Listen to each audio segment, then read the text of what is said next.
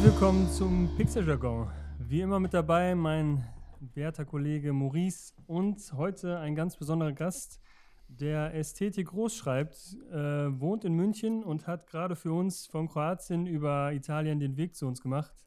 Nathan, herzlich willkommen. Servus, grüßt euch. Freut mich sehr, dass ich da sein darf. Ja, schön, dass du Ex dabei bist. Äh, genau, extra aus Kroatien hergekommen, um diesen Podcast aufzunehmen. In Kroatien äh, kann man ja keinen Podcast aufnehmen. ja, nee, aber freut mich echt total. Ähm, ich weiß ja nicht, wie ihr auf mich gekommen seid, aber vielleicht kann ich euch irgendeine Geschichte erzählen oder was äh, zu mir. Ja, gerne. Also wir sind auf dich gekommen, ehrlich gesagt, äh, auch natürlich aufgrund deiner Bilder. Und äh, das wirkte alles sehr interessant und da fielen uns ein paar Fragen ein, die wir dir heute gerne stellen möchten. Und natürlich unter anderem, weil du auch Leica-User bist, äh, wie wir und wir den, den Schwerpunkt so ein bisschen natürlich auch auf Leica setzen und, und auch immer auf der Suche nach kreativen anderen Leuten sind, die, die auch Fotos anders umsetzen, die uns inspirieren. Und ähm, ja, da bist du auf jeden Fall groß im Rennen gewesen. Das freut mich auf jeden Fall. Jetzt muss ich ja gestehen, dass ich nicht nur Leica shoote, ne? aber das ist schon mal ein guter Punkt. wird nee, nee, das rausgeschnitten? Ist, das stand tatsächlich auch auf unserer Frageliste. Ähm, magst du dich erst vielleicht kurz vorstellen, wo du herkommst, was du machst, ähm, ob du Fotografie beruflich äh, umsetzt oder nur hobbymäßig? Genau, und dann klären wir das mit der Leica. Das ist natürlich schade, aber wir akzeptieren das. Ja, ich kann dazu dann gerne nochmal was sagen. Äh, mich, mich, rechtfertigen sozusagen. Genau. Nee, also ähm, genau, ich bin der Nathan, ich bin äh, zwischen 30 und 40 Jahre alt. Also ich, ich gehöre schon zur älteren Sorte, glaube ich. Obwohl, wenn man von Leica-Usern äh, spricht, die sind ja meistens, da kann ich ja fast sagen, gehöre ich noch zum, zum jüngeren Genre, aber das ändert sich ja gerade. Ja. Ähm, ja, ich komme aus München und ich mache tatsächlich Fotografie nur nebenbei. Das denkt, denkt auch nicht jeder. Ähm, das ist ein Ausgleich zu meinem, ja, ich habe einen relativ spießigen Bürojob, muss man fast an der Stelle sagen. Und äh, man kann mich durchaus auch mal eher mit Anzug sehen, ähm, als jetzt irgendwie mit äh, Baggy-Jeans und was weiß ich, äh, so wie ich als, als Nathan Chagall äh, anzutreffen bin. Ja, und ich fotografiere seit, keine Ahnung, Wann sagt man, äh, wann startet man mit Fotografie? Also ab wann kann man ab sagen, jetzt habe ich mit Fotografie gestartet? Weil ich habe als Kind auch schon mit äh, eine Kamera in der Hand gehabt und einen, einen alten Filmapparat. Äh, Mama, Papa in Schullandheim einen kleinen Filmapparat gegeben. Hat nee, man dann schon angefangen nicht. zu fotografieren? nee, das zählt nee. nicht, ne? Ja, also wenn dann ab, ab wann du so deinen dein Stil sozusagen gefunden hast? Oder ab wann du angefangen oh, hast? Das ist eine schwierige Frage. Den Stil gefunden, den habe ich ja jetzt noch nicht mal Ja, gefunden. ja, nee, nee, das war auch Aber, falsch formuliert. Ja, ja, ich versuche es mal so, wie, wie, wie ich es beantworten würde. Ähm, also, wo es mich so richtig gepackt hat, das war, ist jetzt glaube ich auch schon vier, fünf Jahre her. Ich hatte früher auch mal äh, zwischendurch auch mal eine Spiegelreflex oder ein Micro Four Thirds von Olympus und habe dann vor ein paar Jahren angefangen, ähm, für einen Urlaub eigentlich, also ohne große Ambitionen, mir eine, eine Sony A6000 zu kaufen.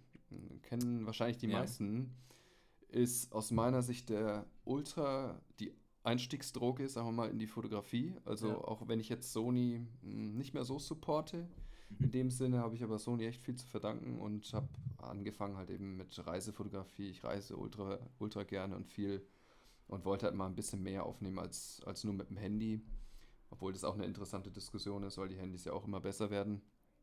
Total. Ähm, aber genau, mit einer Sony A6000 und Landschaftsreisefotografie, also was gemacht und mache eigentlich das jetzt, was auf meinem äh, jetzigen Feed ist, auch erst seit anderthalb, zwei Jahren. Zwei Jahren etwa, ja. Genau. Also mehr People beziehungsweise Frauen. People wäre jetzt ein bisschen zu, zu, zu übertrieben. Also, also ich habe, ich fotografiere schon auch, auch äh, Typen, aber es sind schon überwiegend Frauen. Das äh, lässt sich nicht abstreiten, ja. Wie, genau. Wie, wie, kam denn der Übergang von der, von der Landschaftsfotografie, Reisefotos zu den, äh, sag ich mal, leicht bekleideteren Damen und der Ästhetik, die du jetzt fotografierst?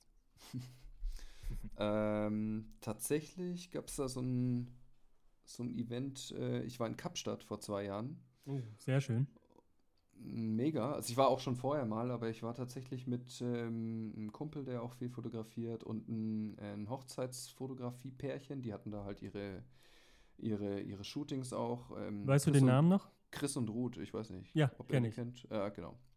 Und äh, wir haben dann halt unsere Landschaftsbilder gemacht ähm, und haben dann aber gemerkt, boah, es ist irgendwie auch spannender, Leute vor der Kamera zu haben und das vielleicht ein bisschen zu verbinden. Und ähm, ja, ich habe dann letztendlich irgendwann auch festgestellt, dass es äh, schon mehr Spaß macht, also mir mehr Spaß macht, auch mit Leuten zu interagieren, Leute kennenzulernen. Und äh, es hat sich in der Landschaftsfotografie hat sich auch schon relativ schnell abgezeichnet, dass man immer so ein Human Element brauchte. Das war sowieso relativ schnell, ist jetzt glaube ich auch weit verbreitet. Immer irgendwie so ein, so ein Mannequin in der Mitte mit gelber Jacke. Ich glaube, das ist immer noch so. äh, ja. Und da hat sich dann letztendlich auch gezeigt, okay, wieso das immer äh, von der Rückseite den Menschen fotografieren. Ich kann es nachvollziehen, weil da geht es eher um die Natur und irgendwie sich reinzuversetzen, wo guckt der Mensch hin und was sieht er da. Ähm, weiß ich auch, dass das Stilmittel waren, die auch in der Landschaftsfotografie gut ankamen, aber mich hat es dann einfach interessiert, äh, wieso denn nicht beides vielleicht verbinden und Menschen von vorne zu fotografieren. Ist anspruchsvoll, aber oder anspruchs auf eine andere Art und Weise anspruchsvoll. Aber letztendlich hat es ein bisschen mehr zusammengepasst zu meinem Lifestyle, den ich halt neben meinem Job irgendwie auch leben wollte. Und ähm, ich gebe es zu, ich war jetzt nicht der wirkliche Ultra-Natur-Outdoor-Typ. Mhm. Das heißt, es war, ging Kann dann eher. Gar nicht vorstellen. das heißt, es ging, es ging eher. Wieso sehe ich so verwahrlost aus? nee, nee. nee ähm, also ich mag Natur schon auch, gerade wenn man hier im Süden äh, in München wohnt, hat man hat man es nahe in die Schweiz und in die Natur und da bietet sich das schon an. Kann, mhm. Theoretisch kann ich, ja, ich bin im Feierabend in einer halben Stunde, Stunde in den Bergen. Mhm. Das ist natürlich auch gut, aber es nimmt sehr, sehr viel Zeit in Anspruch und ähm, dann nur nach Bildern zu jagen, wird, wird äh, der Landschaftsfotografie nicht gerecht und wird vor allen Dingen auch das eigentlich, was hinter der Landschaftsfotografie stecken müsste, nicht gerecht.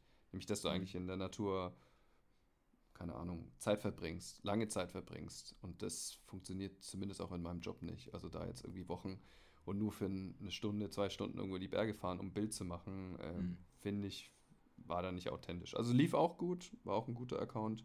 Viele sagen, warum hast du damit aufgehört? Aber das war letztendlich irgendwie der Grund, das irgendwie ein bisschen mehr ähm, auch mit Lifestyle zu verbinden und Leute kennenlernen. Ja, ich genau. sag mal so, man, man verändert sich ja auch und dadurch verändert sich auch der Stil und alles. Und ähm, ja, du meinst ja, du, du shootest nicht nur mit Leica. Das ist vielleicht gerade so der Punkt. Ähm, also du hast mit Sony angefangen. Ähm, für was nutzt du was? Also gibt es irgendwelche Unterschiede? Du shootest wahrscheinlich Porträts eher mit mit äh, der Leica dann. Ähm, erzähl mal, was hast du denn mm. in deinem Equipment? Ähm, also ich habe ähm, nach der Sony A6000 bin ich dann irgendwie die Sony Vollformat-Dinger durchgegangen und bin bei einer Sony A7 III angekommen mit, mhm.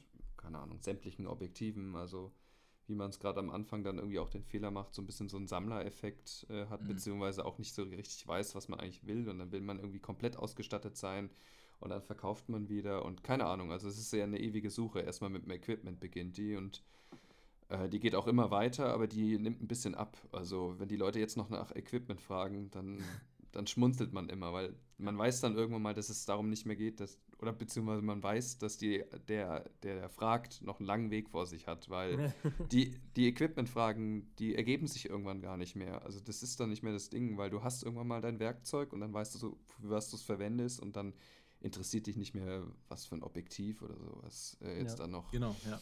Und das war der Punkt. Und ich hatte äh, dann irgendwann mal von der A7 III, also die habe ich weiterhin, die nutze ich auch noch, ähm, eine Leica Q angeschafft, weil ich irgendwo diesen Leica-Vibe gespürt habe bei vielen und mhm. mir gedacht, ein Leica Q ist eigentlich ein idealer Einstieg, auch mit Autofokus, klein. Also ich habe irgendwas gesucht, was man noch nebenbei hatte. Bin bei Fuji nicht ganz so glücklich geworden, obwohl ich die auch geil finde, aber irgendwie war das ich wollte was Einfaches mit Festbrennweite. Also wenn man dann anfängt, zwei Systeme aufzubauen mhm. mit, mhm. Äh, mit Wechselobjektiven, dann, dann bist du tot. Dann bist man sehnt sich dann einfach plötzlich danach, dass man nichts mehr entscheiden will und nicht vom Trip. Ähm, meine damalige Freundin, die ist ja auch ausge ausgerastet, wenn ich ich hatte für einen Urlaub, musste ich lange überlegen, welche Objektive ich mitnehme. Aber dann hast du auch für jeden scheiß Ausflug oder für jeden Spaziergang überlegst du, äh, nimmst du jetzt einen Zoom mit, nimmst jetzt äh, einen 50 mm, nimmst du jetzt einen 70-200 mal mit und und das ist, das killt alles. Das killt ja. alles. Also das äh, kann ich wirklich jedem nur empfehlen, möglichst schnell davon wegzukommen. Äh, ein, zwei Objektive reicht komplett, am besten nur eine Festbrennweite. Ja, total. Versteht man am Anfang auch nicht so richtig. Es gibt mit Sicherheit auch Vorteile eines Zooms und das auch mal und eine Berechtigung, aber wenn du es wirklich lernen willst und wenn du deine Ruhe haben willst und dich auf deinen Stil konzentrieren willst, dann nimm eine Festbrennweite und arbeite damit. Du kriegst, kriegst fast alles abgebildet.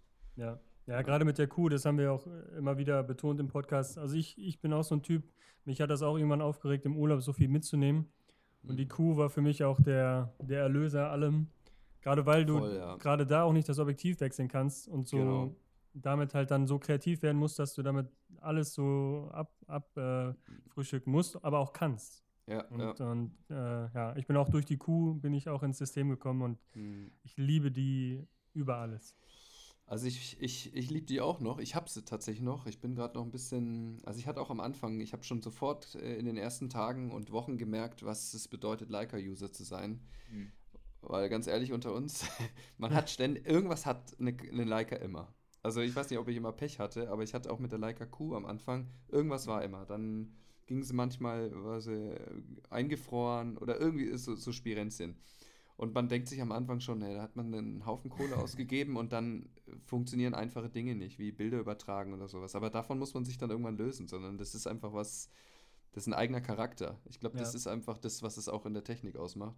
Ja. Aber die Leica Q, also ohne Frage, würde ich auch, würde ich auch äh, uneingeschränkt trotzdem empfehlen. Mit der Festbrennweite kann man eigentlich auch alles abbilden. Also Porträts und Landschaft, das ist mit den 28 mm eigentlich echt ein guter Kompromiss. Mhm. Ja. Aber ihr werdet es äh, nachvollziehen können, weil wir, ihr hattet mir schon vorher erzählt, eine Leica Q ist ebenfalls eine Einstiegsdroge in diese Leica. Und das ist das Gefährliche. Also man, ich weiß nicht, wie es euch erging, aber also ihr hattet beide eine oder Ja, Ja. du? Wir haben Ja. beide noch Oder eine, habt ja. noch, habt noch eine. Mhm. Genau. Ähm, das kribbelt schon relativ zügig, sobald man eine hat. Äh, irgendwie ist man im Leica-System drin, aber auch noch nicht so richtig drin. Mhm. Und das ist Genau. schon irgendwas, weil man merkt irgendwie, das muss noch, noch simpler sein, noch, ich weiß nicht, also man, man kann es auch nicht, eigentlich kann man es niemandem erklären. Also es gibt auch keinen rationalen Grund so richtig, jemandem zu erklären, warum er auf Leica geht und Das ist immer wieder Das- Das ist das Richtige, genau. das Dreifache auszugeben und unscharfe Bilder zu machen und keinen kein, Ja. kein Autofokus zu haben. Also ganz ehrlich, das versteht keiner. Das habe ich auch auf, aufgegeben, das jemandem zu erklären, der nicht fotografiert und Leica nicht kennt. Ja. Es ist das Gefühl einfach. Ich glaube, das, das kann man immer sagen. Probiert es und ähm, entweder hat man Mhm. das Gefühl oder halt nicht. Ich Also, auch, ja. ich, es gibt ja genug ähm, Affinitäten zu einem richtig scharfen, crispien ähm, Bild. Das ist auf jeden Fall auch gut. Aber halt so dieser, dieser Vibe, ähm, Mhm. der entsteht halt echt dann nur, wenn man das für dich mal se- selber in der Hand hat, das Geräusch hat. Ja. Und ja, das ist schon anderes Feeling. Und eigentlich auch lernen, mit den Schwächen irgendwie umzugehen und sich da zu arrangieren, das macht es eigentlich aus, weil das, ähm, also wie gesagt, ich habe die Sony, um zur Frage zurückzukommen, die Sony A7 III nutze ich immer noch und manchmal gibt es Situationen, ja, keine Ahnung, wo man einfach wenig, wenig Geduld haben darf und wo es wenig hängt auch Zeit ist. wenig Zeit hat und wo es irgendwie auch klappen muss und da drücke ich nur auf eine Taste mit Augenfokus und und alles ist scharf. Und danach denke ich mir dann immer, "Ha, hätte ich mal ein bisschen mehr mit der Leica M fotografiert. Weil die sind einfach alle, die sind alle perfekt. Ähm, von der Schärfe her, aber von den Farben her kriegt man es dann, also selten dann doch irgendwie so hin, wie man es dann von der Leica. Also Ist so, man, ja. man haut die, äh, die RAWs oder DNGs sind es ja, glaube ich, bei Leica.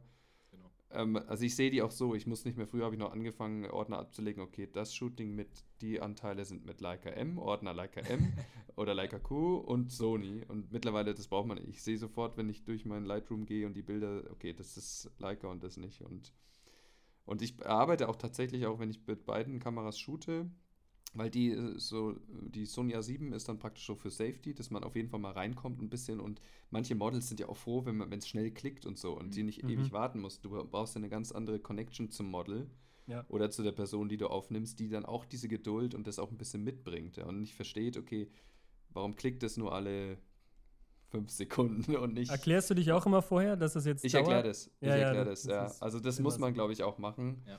Aber ich habe festgestellt, tatsächlich manchmal, äh, gerade wenn ich auch irgendwie mit einem Model, was ich noch nicht so gut kenne, zum Reinkommen ist tatsächlich so ein bisschen eine Sony oder eine Autofokuskamera ist gar nicht, gar nicht schlecht am Anfang, um erstmal so dass sie sich erstmal natürlich bewegt und so. Solche Sachen, glaube ich, sind gar nicht schlecht. Und dann kannst du später, wenn man irgendwie schon so, ein, so eine Connection hat, dann kann man sagen, okay, jetzt gehen wir mal auf Leica mhm. und machen alles manuell. Also das ist zum Beispiel ein Weg, warum ich auch eine, eine Sony tatsächlich noch manchmal verwende.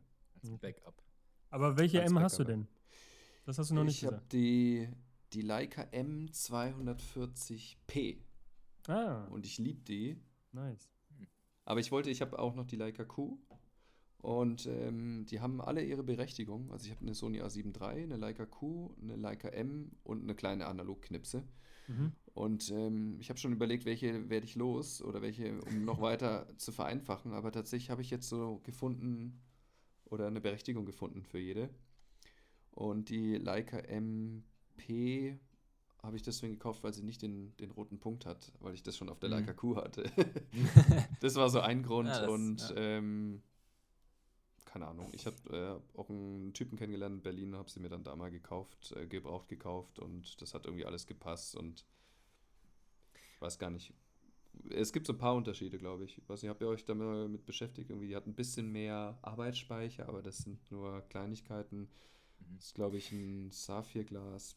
Irgendwie so ein also paar wir, Sachen. wir sind selber auch nicht so wirklich technisch versiert und sagen, das, man muss jetzt nicht alles genau wissen. Ja. Ähm, aber ähm, nein, was ich jetzt überlege, was ist denn deine Kamera, die du jeden Tag dabei hast? Gibt es da eine Kamera? Hm, ja, gut, schon, schon das Handy. Okay. nee, aber jeden Tag habe ich auch nicht mehr eine dabei. Also von mhm. der Sache habe ich mich auch ein bisschen gelöst. Das war früher ein extremer Druck, den ich mir auch gemacht habe. Immer das Ding dabei zu haben und immer, du kannst ja nicht mehr entspannen. Also zumindest konnte ich nicht mehr entspannen und äh, ich habe mich da ein bisschen arrangiert, auch im zuliebe meiner Mitmenschen, mhm. dass ich äh, dann gesagt habe, okay, ich mache lieber wirklich äh, Shooting-Projekte oder gehe alleine los und dann nehme ich sie mit. Aber ich habe sie nicht immer umhängen. Ganz ehrlich, die Leica MP ist auch äh, ziemlich schwer. Mhm. Das, die zieht schon ein bisschen den Hals. Ich weiß nicht mehr, also, was da rumhängt. Das ist tatsächlich nochmal so ein Grund, sie nicht dauernd dabei zu haben. Ne? Äh, ganz kurz auf, ja? auf, die technische Frage, äh, welche Objektive nutzt du denn? Hast du Originale oder nutzt du Voigtländer oder? Nee, ich hab, heißt es Voigtländer, Vogtländer, ich weiß Vogler, gar nicht. Ja. Vogtländer. Ähm, äh, ich habe das 35 1.4. Das ist das einzige. Ich hatte mal überlegt, ein 50 mm oder sowas nochmal zur Abwechslung, aber ich wollte es eigentlich. 35 mm ist, ist meine Brennweite. Ja. Also. Sehe ich genauso. ja. Für Porträts auch, also wenn du äh, so bei den äh, Alteingesessenen mit 35 mm Porträt, dann versteht das auch keiner. Da muss ja. irgendwie 85 oder mindestens 50 mm. Nee, ich liebe das. Ich brauche diese ein bisschen Dynamik in diesen 35 mm. Und nicht dieses eckige, kastige, cleane, weiß ich nicht, unverzerrte ist dann auch irgendwie fast zu langweilig. Ja, das stimmt. Geht's euch auch so? Ja, also bei mir ist es genauso. Ich bin auch 35. Äh, ähm, der 35, ähm, ja, wie soll man sagen? Der Liebhaber. Der Liebhaber der 35 auf jeden Fall. Ich bin, ich bin eher der 50er. Okay. Ähm, keine Ahnung, es ist gerade so eine Phase. was, also, was auf der Leica äh, M habt ihr einen 50er? Ich, äh, genau, ich habe einen 50er, also ich habe auch nur das 50er auf der M und er hat nur das 35er auf der M. Wir haben beide auch keine weiteren Objektive. Hm. Äh, Welches auch, hast du? Auch habt ihr beide von Vogtländer, Voigtländer? Vogtländer, genau. Die kann man, kann man auch ganz gut, äh, also ich habe schon mal überlegt, wäre es ein Upgrade irgendwie mal auf die Originaldinger zu gehen? Ja, ist geil. also ich, ja. Aber ich habe die, die, die, Kamera reingehalten in, in äh, unseren FaceTime-Call, deswegen äh, ja, da geht sofort, äh, da gehen direkt die Schmetterlinge hoch. Ja. ist, eine ist, eine silberne, ist ja auch cool. Ist eine silberne, weil ja. ich, ich habe die Le äh, Leica Q ist halt in, in mhm. schwarz, deswegen die. Er hat halt auch noch die SL, deswegen. Oh, okay. Genau. Ja, genau. Was ist, also SL habe ich schon mal gehört, die ist mit Wechselobjektiven, oder? Genau, richtig. Also da okay. die SL1 habe ich und ja, die nutze ich halt für Commercials und so weiter. Okay. Aber jetzt äh, mehr zu dir wieder. und zwar, du meinst ja, du meinst ja, dass du ähm, deine Shootings hast. Ähm, sind das ausschließlich Shootings ähm, ja, privater Art oder sind das wirklich auch Auftragsshootings? Ähm, also ich habe, also ich mache sehr, sehr viele äh, freie Projekte Und zwar, ähm, also ich habe im letzten Jahr habe ich schon äh, einige, oder was heißt schon, einige Aufträge gemacht, aber ich habe mich da so ein bisschen von gelöst, weil ich mir genau aufgrund meines Hauptjobs den Luxus ja eigentlich leisten kann, nicht für Geld jetzt noch was zu machen. Mhm. Und dann würde ich mir ein Hobby nehmen. Also das ist so ein bisschen, da bin ich sehr penibel und ich habe äh, das lange überlegt, weil ich krieg, also es gibt viele Anfragen und die kommen auch rein. Aber äh, ich wollte mir einfach diesen, diesen Charme, diese Magie irgendwie erhalten. Und deswegen, ich habe ein paar Shootings gemacht, die waren, das war alles okay, aber ich, bei mir springt irgendwie der Hebel dann äh, oder der Schalter nicht an Mhm. in dieses extreme Kreative und das, was ich genau will und welche Vorstellung ich auch von einem Model habe. Ähm, da wird man, weiß nicht, ob das so eine Bredouille ist, in die man dann irgendwie reinkommt, aber also ich brauche, ich muss irgendwie was auch in dem, in dem Model sehen und das muss ich mir selber aussuchen. Und Ja. für Geld, das fühlt sich fast wie Prostitution an. Und ich fast, ja, das ist so. Dann mache ich was, was ich, wo ich nicht voll mit dem Herzen dabei bin. Ja, genau. Und dann leiste ich es mir tatsächlich lieber und kann mir von meinem echten Job sozusagen diesen Luxus gönnen und leisten. Ja. Aber ich kann äh, sehr gut nachvollziehen, was du meinst. Also mir geht es auch oft so, dass wenn man irgendwie freie Shootings hat, dass dann auch so ein bisschen, ja, man einfach gelöster ist. Ich Hm. meine, klar, ne, der Druck ist da nicht da, um den Kunden zufriedenzustellen oder man weiß, man kriegt jetzt unendlich Geld dafür und das muss passen. Ähm, ja, kann ich sehr Ja. gut nachvollziehen. Ja. Nee, ähm, keine Ahnung, vielleicht ändert sich das auch mal. Aber letztendlich betrachte ich es auch so ein bisschen als Invest. Vielleicht ist ja irgendwann mal, werde ich ja doch mal Fotograf, hauptberuflich. Aber ich sehe es so ein bisschen als Invest. So, jetzt, jetzt habe ich ja die Chance, sozusagen meine Ideen und genauso wie ich es will, umzusetzen. Und, und wenn das dann irgendwann mal jemanden kickt, der dafür Geld ausgeben will oder viel Geld ausgeben will, aber es genauso haben will, Mhm. okay, dann wäre es das Ideal. Aber dafür muss Ja. ich erstmal meine Idee irgendwie noch. Und mein Feed ist, ich weiß nicht, wie es euch geht, aber wenn man selber in seinen eigenen Feed guckt, dann denkt man, der ist noch lange nicht da, wo man ihn haben will. Ja, wir haben eben noch drüber gesprochen auch, ja. Äh, also man, manchmal zwischendurch braucht man auch schon, wo, wo man sagt, okay, eigentlich geil, okay, jetzt könnte man eigentlich aufhören, aber dann, das geht re- relativ zügig wieder vorbei, Mhm. äh, dass man sagt, okay, man muss weiterentwickeln. Und dann kommen eigentlich so Punkte, wo man sich meistens auch gravierend dann irgendwie nochmal wieder neu definieren möchte. Mhm. Also was heißt gravierend? Ich weiß nicht, das ist immer so eine Sache, aber ja, werdet es wahrscheinlich so ein bisschen kennen. Man hat dann ab und zu mal so größere Moves oder Transformation Moves, zumindest in den eigenen Augen. Ja. Und ähm, zwischendurch ist es immer so ein bisschen so ein leichtes Ding. Und ja, deswegen ist es sozusagen die Reise zu dem, zu dem Stil und das irgendwie, was im Kopf noch drin ist, irgendwie das zu visualisieren und ähm, ja. Du, du sagst es halt, das ist die Reise. Das ist ja nicht, dass du sagst, du hast jetzt dein Ziel erreicht und deinen Stil, sondern man, man entwickelt sich ja immer wieder, es ist ein Prozess und ja. das ist gerade dein aktueller Stil. Das kann man vielleicht dazu sagen. Wie würdest du dir deinen aktuellen Stil bezeichnen? Ja, so ein. Also ich komme ja ursprünglich vom sehr kontrastreichen, ähm, ja, wie beschreibt man den Stil? Also beschreibe ich jetzt den Bearbeitungsstil oder den Stil, was ich so ein bisschen verkörpern will? Vielleicht mal so ein bisschen so eine Stimmung, die ich verkörpern will. Also es soll so ein bisschen was, ähm,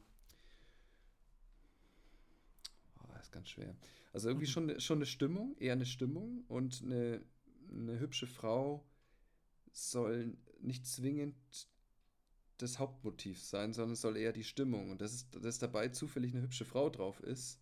Also es ist ganz schwer, das zu erklären, aber es ist Ja. sozusagen, das ist so nice to have. Und wenn man sich den Luxus leisten kann, zum Beispiel auch deswegen, wenn irgendwas unscharf ist oder nicht ganz perfekt und den Luxus leisten kann, man hat ein, ein wunderschönes Model und es ist nicht ganz scharf, dann finde ich, ist es der größte Luxus, den man sich leisten kann. Ähm, Absolut. Ja. und, und das ist eigentlich das eher, dass man irgendwie so ein bisschen das Gefühl, oder ich versuche zumindest so ein bisschen das Gefühl weiterzugeben, so hey, ich möchte als Betrachter, wäre ich gerne auch in der Situation und ich wäre gerne einfach in dieser Stimmung und ich, keine Ahnung, und natürlich wäre ich gerne auch mit dieser Frau vielleicht in diesem Moment. Äh, das ist schon so ein bisschen, bisschen das, was ich so verkörpern will. Dass so ein bisschen so eine leichte melancholische Sehnsucht entsteht, sagen wir mal so. Schön Aber- ausgedrückt. Ja. Perfekt. Aber, Ja. aber nichtsdestotrotz mixe ich es auch ein bisschen, so ein bisschen. Also manchmal ist auch mal was Provozierendes, was so voll Bam irgendwie so Mhm. eigentlich überhaupt nicht so reinpasst. Das mag ich schon auch. Ich finde es auch wichtig, auch die Leute einfach mal ein bisschen wieder zu aufzurütteln. Hey, man macht auch was anderes oder Gott. Und ansonsten halt immer so ein bisschen jetzt auch in, in Richtung Vintage. Ich glaube, das bietet sich an, auch grundsätzlich mit Leica, dass man eben auch von den Farben einfach sich ein bisschen mehr anpasst. Ich weiß nicht, wie es euch ging, wenn man, wenn man äh, Leica-Bilder bearbeitet am Anfang, dann das explodiert ja. alles und dann merkt man eher, man muss ganz fein dosieren an den richtigen Stellen. Und äh, das ist auch eine, ein langer Weg. Also ich, Total, da bin ich auch, auch noch nicht angekommen. Auch gerade, ich sag mal, der Wechsel zwischen Q und dann auf M. Mhm. Ähm, ich muss sagen, das, da muss man echt, echt mal ein bisschen justieren. Da kann man, äh, ja, da kann man fast, ja. fast neu anfangen mit Bauen wieder. ja, voll. Also ich musste auch alle Presets nochmal ja. neu schaffen. Also ich musste alles nochmal umbauen. Ja. Aber äh, um den gleichen Stil wieder zu, zu erhalten oder? Mm, in irgendeiner gewissen Weise schon, mhm. aber anders. Ja. Also verstehst du, was ich meine? Also ja, ja. irgendwie bleibt es meinem Stil treu, aber in dem Leica-Look. Ja. Kann man das so sagen? Ja, ist schwierig zu sagen, ja. Aber ich, ich meine, du kennst ja meine Fotos, würdest du sagen, es, ja gut, man sieht schon, wenn es von der, von der M kommt, aber mhm. es bleibt trotzdem ich, oder? Also. Ja, genau, ja. Ich, das ist relativ schwierig zu, zu ähm, ja. beschreiben. Das wäre grundsätzlich mal eine, eine, interessante Frage. Wie sich denn die Kamera dann letztendlich, gerade oder eine Leica, auf, den, auf das ja. Empfinden und den Stil auswirkt? Ver, wer verändert da wen? Verändert man selbst den Bildstil oder verändert die Leica dein, dein Empfinden für einen Bildstil? Ich glaube beides. Ich glaube, man kommt sich da so ein bisschen entgegen. Ja. Das ist so eine so eine Ehe. So eine, Hass, so eine Hassliebe. so eine, ja, ja, genau. ja, das kann man wirklich so sagen. Ja, ja das stimmt. Ja, das aber bezüglich ähm, deinen Shootings hast du ja eben schon erwähnt, dass du da hauptsächlich äh, oder im größten Teil ähm, Models beziehungsweise hübsche Frauen aufnimmst. Ähm, mhm. Da ist vielleicht die Frage, wie ist es dazu gekommen und weitergehend, wie kommst du zu dem Kontakt? Mm, wie, wie meinst du die Frage, wie, wie ist es dazu gekommen? Äh, also du hattest ja sicherlich irgendwann den Anfang, dass du gesagt hast, ich äh, shoote jetzt das Model oder die Freundin ja, oder das, ja. genau und ob es dann, ähm, es hat ja deinen Stil ja auch geprägt, dass du gesagt hast, okay, ähm, ich werde jetzt demnächst ähm, das nächste hübsche Model aufnehmen und die frage ich über die mhm. Möglichkeit. Das war so die mhm. Idee. Also, also ich finde, das ist genau das gleiche ähm, wie mit dem Bildstil, dass man sich selber auch entwickelt. Ich finde, man muss viele Personen auch ausprobieren, mit mhm. wem man, also nicht nur hinter der Kamera harmoniert, sondern auch grundsätzlich auch mit Bildstil, mit, weiß nicht, was man irgendwie sagt, was seinem Geschmack dann auch am nächsten kommt. Das entwickelt man auch erst eine Weile. Oder es dauert sehr lange. Und am Anfang man shootet halt irgendwie Bekannte, Halbbekannte, irgendwie sowas. Also man muss ja erstmal den Einstieg finden. Das ist ja. Genau. Ja. Du brauchst, musst dir ja erstmal ein Vertrauen aufbauen und du musst ja auch selber erstmal üben. Also das bringt dem, dem Anfängerfotografen bringt's nichts, äh, ein Supermodel zu fotografieren, als auch dem Supermodel nichts. Weil, weil du musst ja selber erstmal irgendwie mit dir selber klarkommen, mit deiner Kam mit der Situation, mit der Kamera. Das heißt, es ist schon immer ratsam, wenn man irgendwie sich so auf dem gleichen Level auch bewegt. Ja? Und nicht komplett Profi und komplett Anfänger, obwohl solche Konstellationen gibt es schon auch. Sind auch Doch, mal gut, ja. ja. Aber äh, grundsätzlich, um sich selber eben, um da reinzukommen, muss man, glaube ich, erstmal anfangen auf seinen Leveln. Und dann fängt man mit äh, Anfängermodels an oder mit Freundinnen oder so. Das, das spielt das eigentlich erstmal auch gar keine Rolle. Mhm. Und erst dann, wenn man dann irgendwie merkt, oh, was gefällt einem, welcher Gesichtsausdruck gefällt einem, ähm, dann sucht man sich ja irgendwie und dann ergibt sich, das ist so, so ein Level-Game, gerade auch bei Instagram. Also man muss da mal äh, auch höllisch aufpassen, irgendwie auch, auch als Model, mit wem man shootet, aber auch als Fotograf. Also das wird sehr viel unterschätzt. Also man muss schon, mhm. kann man schon den Tipp geben, man sollte viel shooten, man sollte aber auch nicht alles posten und man sollte schon auch schauen, mit wem man dann auch irgendwann shootet, weil das schon, das ist ein Teil deines Images, was du auch mitnimmst. Sowohl als Fotograf, auch als, als Model. Deswegen, ähm, da kommt dann eins nach dem anderen. Irgendwann entwickelt man dann auch die Vorstellung, was man selbst als schön empfindet. Ich hab, weiß auch immer nicht, ist das, äh, das ist eine interessante Frage, ob man dann auch immer die, ich glaube bei mir, diffundiert es ein bisschen auseinander. Also ich unterscheide schon, was ist ein Model, was ich will für die Kamera und welches gefällt mir privat. Wisst ihr, was ich meine? Also ja, es wird ja einem Mann immer, äh, immer relativ schnell irgendwie äh, angekreidet, okay, die muss er irgendwie geil finden. Das stimmt mhm. aber nicht, sondern man hat eine ganz bestimmte Vorstellung, wie ein Model ja. sein muss. Und es genau. hat nichts unbedingt oder nicht immer zwingend was auch mit, äh, ich sag mal, mit den persönlichen Vorlieben zu tun. Total. Also ein heik heikles Thema, aber äh, will ich an der Stelle dann schon, schon erwähnt haben, weil das können wir auf jeden Fall bestät bestätigen. Ja. Fotografisch irgendwie ein anderes, eine andere Vorstellung hat oder ein Bild entwickelt, was einem gefällt. Voll. Aber ich finde auch, das ist schwierig, jemandem zu erklären, der nichts mit Fotografie zu tun hat. Also wir, wir kennen das ja auch, dass wir irgendwie, wir haben jetzt letztens angefangen, so ein bisschen durch die Stadt zu gehen und zu gucken, okay, sprechen wir Leute an und fotografieren mhm. die spontan. Mhm. Und da ist uns auch aufgefallen, dass wir nicht sagen, der ist schön, der ist hässlich, aber dass man irgendwie so einen gewissen Ästhetikanspruch hat oder so ein gewisses mhm. Bild von einem, von einem Typ, den man sucht. Gar nicht, mhm. ob das schön oder hässlich, also nicht, dass man das so mhm. abwertend sagt, ja. sondern dass man einfach ähm, ja, wie du sagst, eine gewisse Vorstellung mhm. hat, eine visuelle. Und das jemandem zu erklären, der damit nichts zu tun hat, der würde, glaube ich, auch eher sagen, dass wir oberflächlich sind. Ja, und, ja. ja. Vor allen Dingen ist es schwer, jemandem zu erklären, äh, gerade auch als Fotografen, wenn äh, jemand mit euch shooten will. Und das kann ein bildhübsches Mädel sein, aber wenn das nicht reinpasst in diese Ästhetikvorstellung, genau. wie du es nennst, dann wa was sagst du dann da? Also man will ja auch, also das, das finde ich ist ein ganz sensibles Thema irgendwie, weil man kann es niemandem erklären, niemand, ohne jemanden so richtig zu verletzen. Mhm. Oder, oder halt irgendwie, dass der sich dann irgendwie ein bisschen, ist ja auch verständlich, also gerade ähm, ja, in dieser Welt, wo alles ein bisschen auf äh, Optik und Oberflächlichkeit irgendwie auch dann, ganz ehrlich, das ist ja auch ein Bild entsteht, das ist ja was, muss man ja sehen können. Also die Leute müssen schon akzeptieren, dass wenn man fotografiert, dass es dann schon auf eine Oberfläche geht. Ein Bild ist eine Oberfläche, deswegen geht es auch, ist es durchaus Oberfläche. Dafür muss man sich, glaube ich, nicht schämen.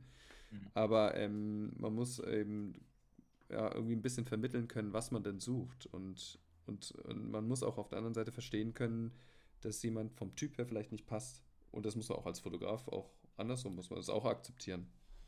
Und das hat nichts damit zu tun. Das können bildhübsche äh, Models, Mädels, Menschen sein. Wenn das genau, nicht passt ja. und da der Funke nicht überspringt, dann macht es auch keinen Sinn. Dann macht man auch nicht die besten Bilder. Ja, total.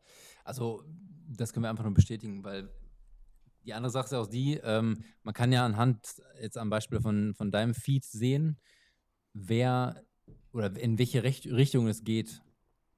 Und ähm, das will ich gar nicht so, gar nicht schlecht reden, aber das ist halt die Einrichtung, mhm. die, die ähm, vom Typ her ähm, zu deinem Stil passt. Das finde ich, vielleicht kann man es so nennen. Mhm. Ähm, da kann ich dann schon vorstellen, dass dann die gewissen Models, die dann anfragen, dass sie vielleicht auch verstehen, dass es halt vielleicht nicht in die Richtung geht. Mhm. Mit ihr in dem Fall. Mhm. Oder mit ihm, je nachdem, wo es hingeht. Genau. Deswegen, aber, das finde ich, auch sehr, ja. find ich auch sehr interessant, weil ähm, Du hattest mal gesagt, dass du äh, dir so eine kleine Modelkartei in jeder Stadt aufgebaut hast. das klingt so pimpmäßig. Aber nee, ist wirklich so. Also ist wirklich so. Kann ich, kann ich eigentlich auch nur empfehlen, ja. dass man einfach irgendwie anfängt, ähm, ja, sich ein bisschen zu organisieren und zu strukturieren, weil man hat ja irgendwie, die Vorstellungen werden ja immer spezieller, welche Typen man will an Models und die muss man ja auch lange suchen.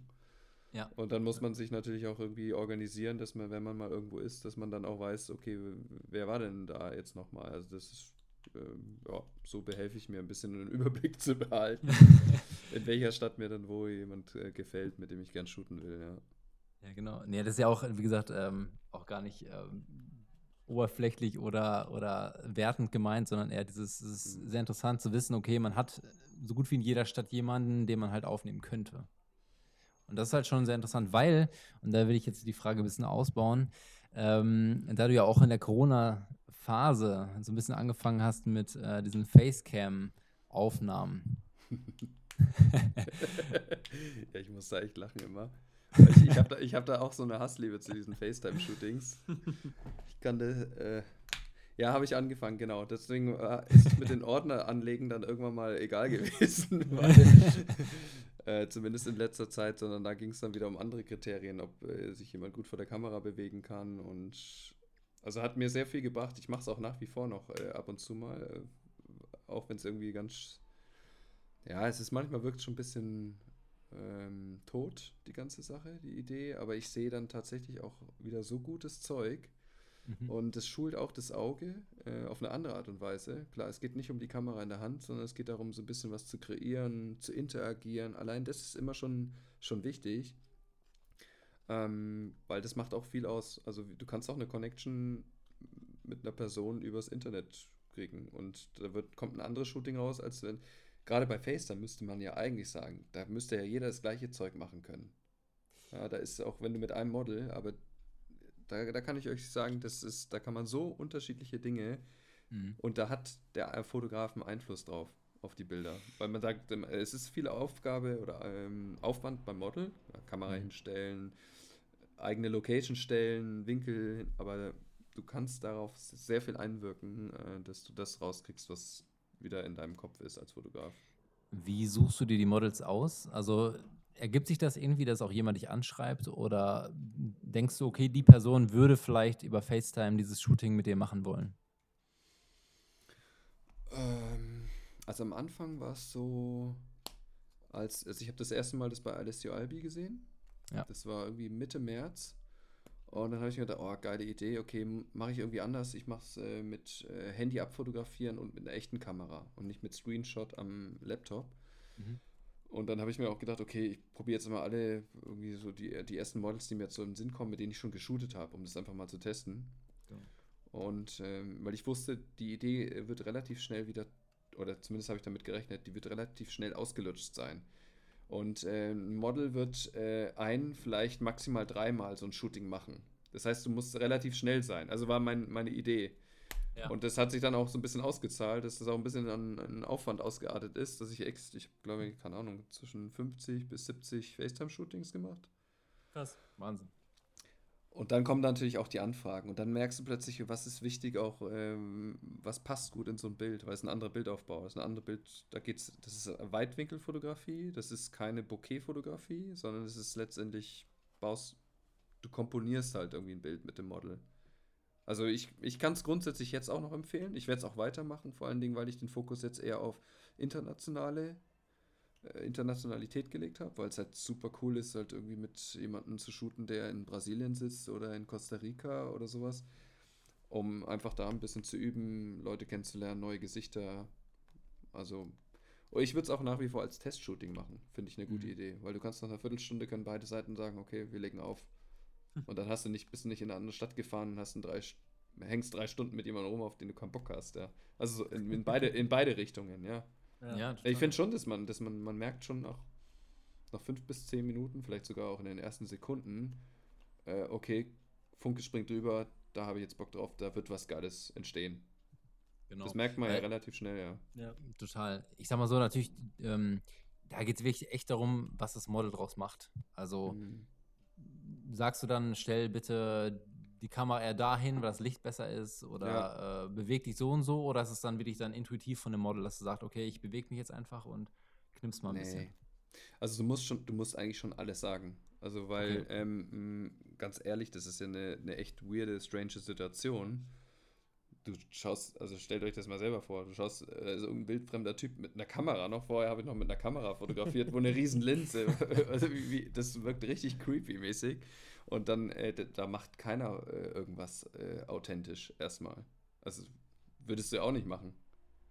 Und äh, nee. deswegen, du musst, du musst eigentlich, du musst, du musst viel reden und du musst äh, Dinge ausprobieren, du musst dir den Raum zeigen lassen, du musst sagen, probier mal da das, du musst auf andere Lichtverhältnisse eingehen, weil starkes Gegenlicht macht das Bild kaputt und solche Dinge und Du musst ähm, auch mal ein bisschen, also ich hänge auch selber, mache ich aber auch bei echten Shootings mal vor der Kamera und mache selber eine, eine Pose vor. Pose. ja, das kann, kannst du ja über FaceTime genauso machen. Also, ja, stimmt, ja. Also muss schon ziemlich viel rauskitzeln dann auch. Aber ja. meistens entsteht dann trotzdem, das hängt dann immer von der Qualität auch des Models, ob mhm. jemand das fühlt und das ist ja auch die Model Selection, die man selber trifft. Ob, ihr, ob du weißt, hey, die kann sich auch, der musste nicht alles erklären, die bewegt sich irgendwie so von Natur aus, das taugt mir und das gefällt mir. Das gibt es genau, ja manchmal. Das, ja, die weiß, wie sie sich ästhetisch dann bewegen kann. Genau. Ja. ja. Oder das einem gefällt. Äh, ich weiß nicht, ob es ästhetisch, ob man das so, ähm, so messen kann, aber die hat irgendwie eine Bewegungen intuitiv macht, die, die was rüberbringen. Genau, die fotogen sind in dem Fall. Genau, ja. ja. Genau. Nee, weil das, das Interessante ist ja auch dieses, würdest du dir vorstellen, du hättest einen Account, wo, wo du vorher noch kein Model aufgenommen hast, was ein bisschen leichter bekleidet ist, würdest du vorstellen, du könntest jemand anfragen und sagen, lass uns mal FaceTime und auch solche Shootings machen? Äh, nee. Also, also wenn, wenn ich jetzt sozusagen einen Account hätte, der, der da noch nicht nachweisen kann, dass er fotografiert, so genau. richtig. Ah, das weil, funktioniert nicht. Weil ich, ich wollte gerade sagen, ich glaube, dieses, ähm, dadurch, dass du ja diese, ne, diese Richtung vorgibst, ähm, verstehen die Leute auch, dass es auf diesen, auf diesen professionellen Gedanken mhm. ähm, äh, bezogen und ja. nicht, ich will ja jetzt irgendwas ausspannen oder sowas. So, sowas. Ja, auf jeden Fall. Ja. Also das ist aber auch grunds grundsätzlich bei Instagram so, dass äh, man braucht immer so ein, so ein Social Proof. Allein das ist es. Es geht, das eine ist die Stilfrage, ob dir die gefällt, aber die andere ist auch ein Social Proof, der auch eine zweiseitig ist. Der kann auch gefährlich sein in der Instagram-Welt, weil sich, äh, will da jetzt nicht so stark, auf, stark aufs Thema eingehen, aber wenn, wenn da irgendwie viele Models schon geshootet haben, dann sage ich, okay, dann ist schon alles okay. Also, aber das ist ein, tatsächlich ein, ein sehr wichtiger Deswegen sind Follower-Anzahlen. Ich will, das Thema will ich auch nicht vertiefen, aber das Thema ist, aber das Thema ist tatsächlich auch ein, ein, ein Faktor, der immer noch zählt. Das ist ein bisschen, das nennt sich, nennt sich das nicht sogar Social Proof oder Follow the Mass oder irgendwie sowas. Ja. Da gibt es so ein paar Begriffe, dass die Leute eher auch jemanden folgen, der mehr Follower hat, weil sie einfach ja. glauben, okay, die Menge magst, dann. Also, so Selbst, Selbstläufer in dem Fall. Genau, ja, genau. Und das ist, deswegen hat man es äh, auch als An, Instagram-Anfänger ab voll schwer. Also ich habe, ich würde nicht nochmal gerne neu anfangen wollen. Auf keinen Fall. Aber wie du sagst, ich glaube, am Anfang ist es ja oft so dann mit Freunden, Bekannten irgendwie, dass man damit startet und sich viel aufbauen muss und, und einfach viel shooten muss. Ja. Ja, klar. Das ist seine Bewerbung. Ja. Dein Feed ist deine Bewerbung. Ja. Mittlerweile so. schon, ja. ja. Deswegen, also, deswegen könntest du dir gegebenenfalls schon vorstellen, ähm, ja, also jetzt abgesehen von deinem Hauptjob natürlich trotzdem, ähm, wenn das Richtige reinkommt und wirklich dann jemand sagt, hier, dein Stil feiere ich und genau so soll es sein für bestimmte Kampagnen, dass du dann, äh, dann schon mehr in die Fotografie dann gehst, auch beruflich? Äh, das, ja, doch, das kann man sich schon vorstellen. Also ich glaube, ja. da gibt es ja auch immer, wir hatten das, ähm, also man muss, man muss, äh, sagen wir mal, so, so den Einstieg kriegen. dass Instagram ist ein gutes Bypassing von normalen Karrieren. Das heißt, du kannst dir sozusagen nebenberuflich, äh, kannst dir eine Karriere aufbauen und kannst sozusagen Levels steigen, wo du dann später, wo du einsteigen kannst. Das heißt, genau. das ist ja eine Welt, äh, eine digitale Welt, die einfach viele Möglichkeiten gibt, ohne dass du zu viel riskierst. Ähm, du musst nicht investieren. Früher musstest du, keine Ahnung, ein Fotostudio kaufen, keine Ahnung, Laden sogar oder sowas. Ja. Und jetzt kannst du alles nebenbei machen und kannst sozusagen dich so hocharbeiten, dass du sagst, okay, ab jetzt kann ich dann oben irgendwo einsteigen. Also so, so ist die Idealvorstellung. Und das wäre auch das Einzige, was bei mir vielleicht irgendwann mal in Frage kommen würde, dann so einzusteigen. Also ich würde jetzt nicht anfangen irgendwie mit Babybauchfotografie oder sowas.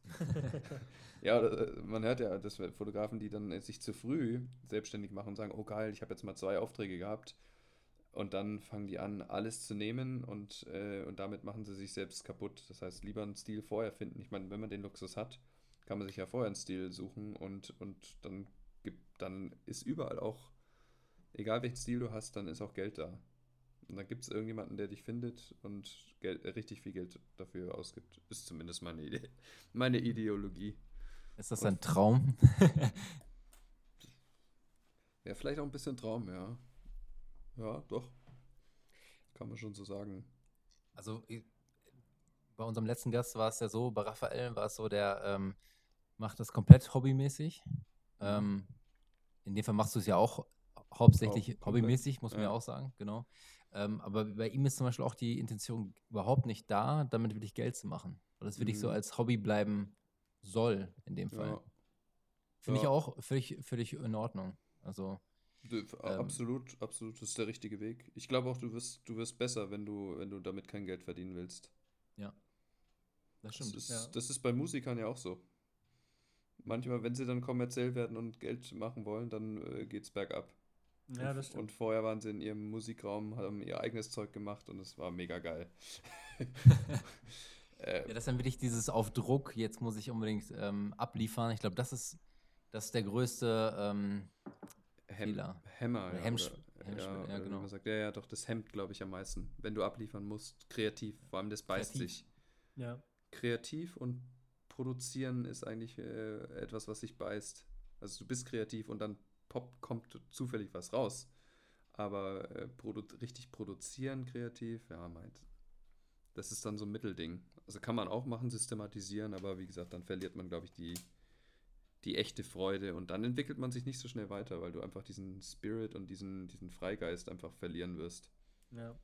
Ist Ja, ich, hatte, zumindest- ich hatte auch mal überlegt, dass äh, ich fände es auch am schönsten, wenn man die Jobs einfach macht. Also du, du kriegst einen Job, Mhm. setzt den um und sagst am Ende, ey, hier, das ist das Ergebnis, gib mir, was du, was du denkst. Ja, Wenn die Leute dafür ehrlich äh, das gute Geld geben würden, aber ich glaube, die meisten würden halt zu wenig geben, deswegen funktioniert das nicht. Aber so würde ich es am liebsten auch Mhm. machen, dass man halt in der Schaffensweise, ich meine, man muss ehrlich sagen, ich glaube, wir beide in unserem Beruf sind in dem, was wir machen, schon sehr frei. Und die Kunden, die wir haben, vertrauen uns da schon mhm. so. Deswegen müssen wir uns da jetzt, glaube ich, nicht so krass prostituieren oder Jobs Ja, annehmen. äh, ja. Ne? Aber ja, das ist cool, ähm, ja. ja. Ja, ich habe es jetzt auch ein bisschen überspitzt gesagt. Also da gibt es mit Sicherheit Nee, eine Welt dazwischen. Ähm, aber ich glaube, äh, das ist genau das, was ihr jetzt gerade auch sagt. ja. Ja, finde ich aber einen romantischen Gedanke. Habe ich mir auch mal überlegt, äh, gerade wenn irgendwie mal ein, ein Freund oder, oder sowas oder Freundin anfragt wegen äh, Hochzeitsfotografien. Eigentlich da kriege ich äh, sämtliche Nackenhaare, stellen sich bei mir auf. Ähm, und wenn dann auch noch die Frage kommt, was, was ich dafür haben möchte, äh, das ist das Ja. Allerschwierigste. Und dann, dann denke ich mir genau wirklich, lass mich einfach machen. Wenn es nichts wird, ist, ist nicht schlimm. Und wenn es was wird, dann, keine Ahnung, gebt mir was, was ihr denkt. Aber ich will gar nicht in die Bredouille kommen, irgendwie was abliefern zu müssen. Ja, das ist so, auch so ein Thema. Ich weiß nicht, wie ihr damit umgeht. Freundschaftsdienste. ja, ganz, ganz schwierig. Schwieriges Thema, ne? Mega schwer. Also wir haben das, glaube ich, haben wir es einmal thematisiert. Ich, also für mich ist auch so Freunde, also gewisse Freunde oder gewisse Intimität von Freundschaft oder, oder Familie oder Partnerin ist mit so das schwerste umsetzbare Foto, was es gibt. Ja, Also ich habe auch letztens äh, zum ersten Mal wieder meine Familie fotografiert, Familienfoto. Das ist einfach grausam, muss man ganz ehrlich sagen. Das, mei meistens verkackt man immer bei dem Foto und alle denken so, Mhm. krass, warum ist der selbstständig? okay. Nee, aber man, ich glaube, weil man sich einfach so nah ist und so intim, also das ist so eine, Ja. so eine schwierige, weißt du, der Kunde setzt es um, wenn du dem Kunden was sagst. Und bei, bei, bei so Leuten, bei denen man sich so nah ist, auch bei dem Partner, der gibt dir halt ein Widerwort. Oder der, Mhm. man ist sich halt auf einer ganz Ebene, äh, ganz anderen Ebene nah. Ähm, Ja. Mittlerweile habe ich das ganz gut raus mit meiner Frau, äh, dass wir Mhm. echt gute Fotos machen, aber das hat echt so fünf, sechs Jahre der Ehe gebraucht, bis Mhm. wir da irgendwie Auf dem gleichen Nenner. Ja. Ja, voll. Also Ja. wirklich, der Anfang war grausam. Ich glaube, ich habe auch fast nie Fotos gemacht von ihr, weil sie jetzt auch gehasst. Ja. Und tatsächlich mit die erste Reise mit der Kuh, Mhm. äh, da kamen so die, mit die besten Bilder raus. Also Mhm. Like a Love. ja, wahrscheinlich. Like a Love Story. Ja. like a Love Story, ja, hört sich gut. Auch eigentlich ganz schön. Ja. So nennen wir die Folge heute. ja. ja.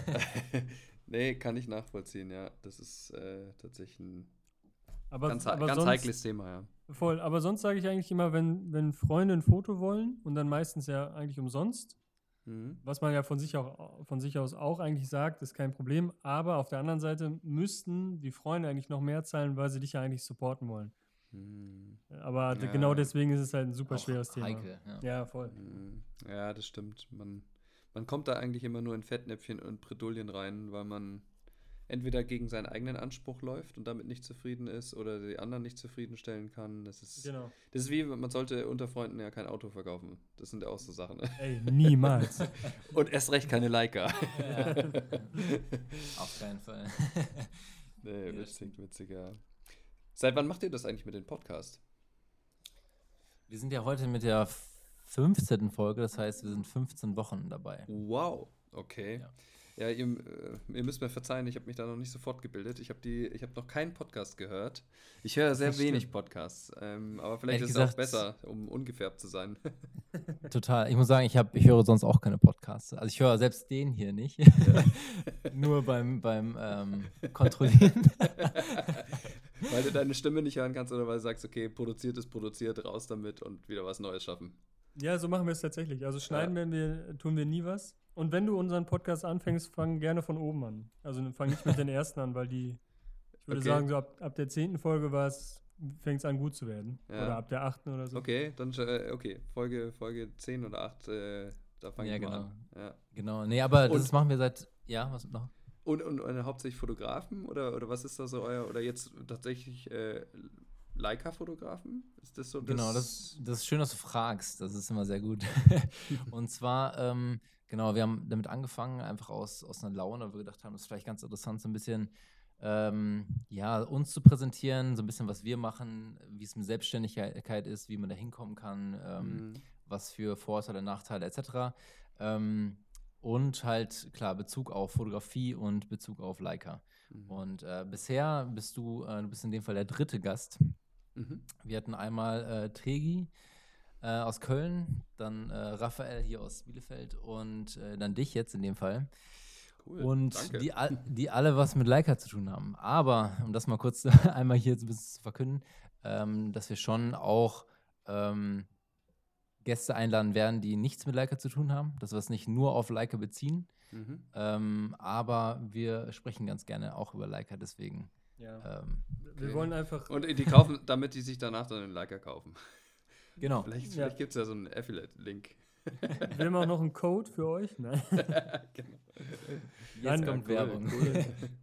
nee, cool. Also gefällt mir auf jeden Fall. Solltet ihr beibehalten, ja. Auch ohne jetzt die anderen zu kennen.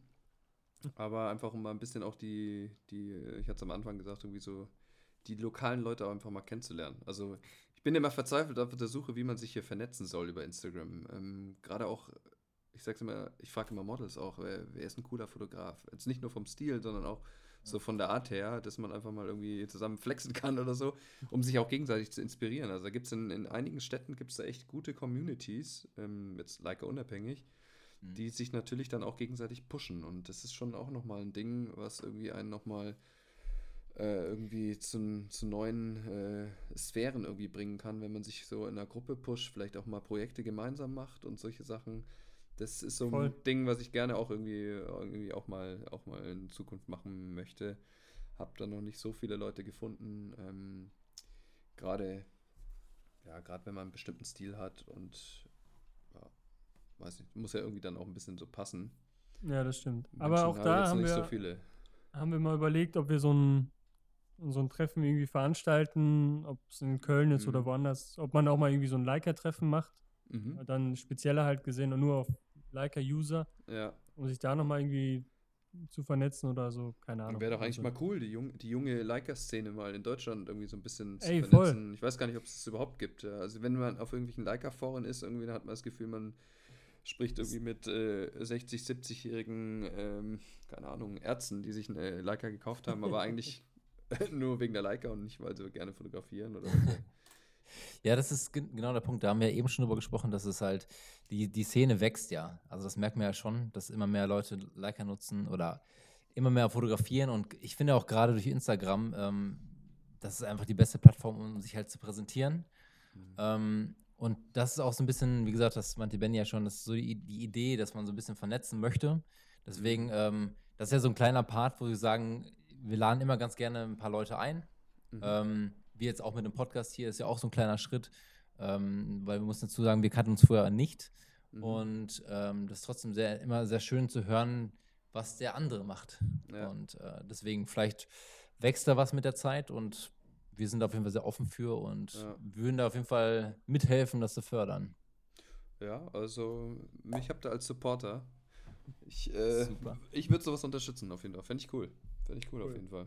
So mal die Szene zusammenbringen, paar neue junge Leute irgendwie sich gegenseitig mal so ein bisschen zu inspirieren und jetzt nicht nur über die Bilder, sondern auch mal äh, behind the camps äh, sich auszutauschen, was geht und was geht nicht und was ist gut und finde ich, finde ich gut, ja. total. Vielleicht, vielleicht supportet Leica das dann auch irgendwann mal. Könnte schon sein. Wir bemühen uns. Ihr seid auf einem guten Weg. Das Logo ist auch schon geil. Vom Leica Mac.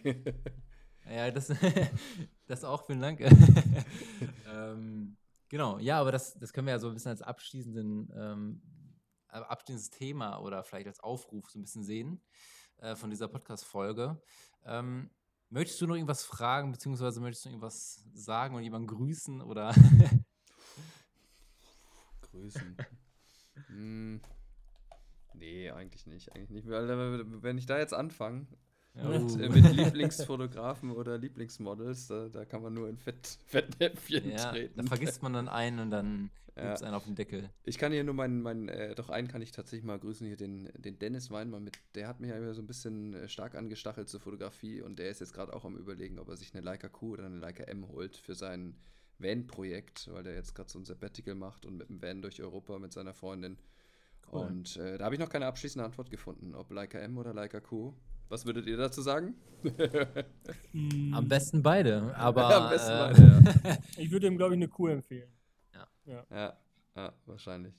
für den Start, das empfehlen wir fast in jeder Folge. Die Leica Q ist einfach der Einstieg ähm, für das Gefühl, Leica. zu Ja, ja, absolut. Ja, gerade so Vanlife, hast ein bisschen Weitwinkel, kannst aber auch Video machen, theoretisch. Hm, Ähm, stimmt, ja.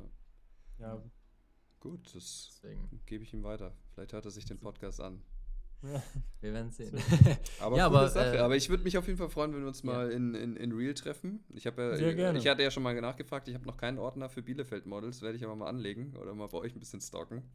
genau. Komm gern vorbei. Und ähm, ja, würde mich auf jeden Fall freuen und dass wir uns so, vielleicht mal, können wir ja auch mal irgendwie ein Projekt zusammen machen. Und Sehr gerne. wenn ihr irgendwas auf die Beine stellt mit äh, Treffen, irgendwie mit mehreren Leuten, äh, gebt mir Bescheid, dann fahre ich hoch. So Das machen machen wir wir. es. Ja, perfekt. Dann ähm, vielen Dank dafür ähm, und danke für deine Zeit und deine ganzen Inputs, die du uns gegeben hast. Ähm, ja, Gerne. ich würde sagen, bis dahin dann. Ja. Bis dahin, macht's gut. Servus, ihr beiden. Ciao. Ciao. Ciao.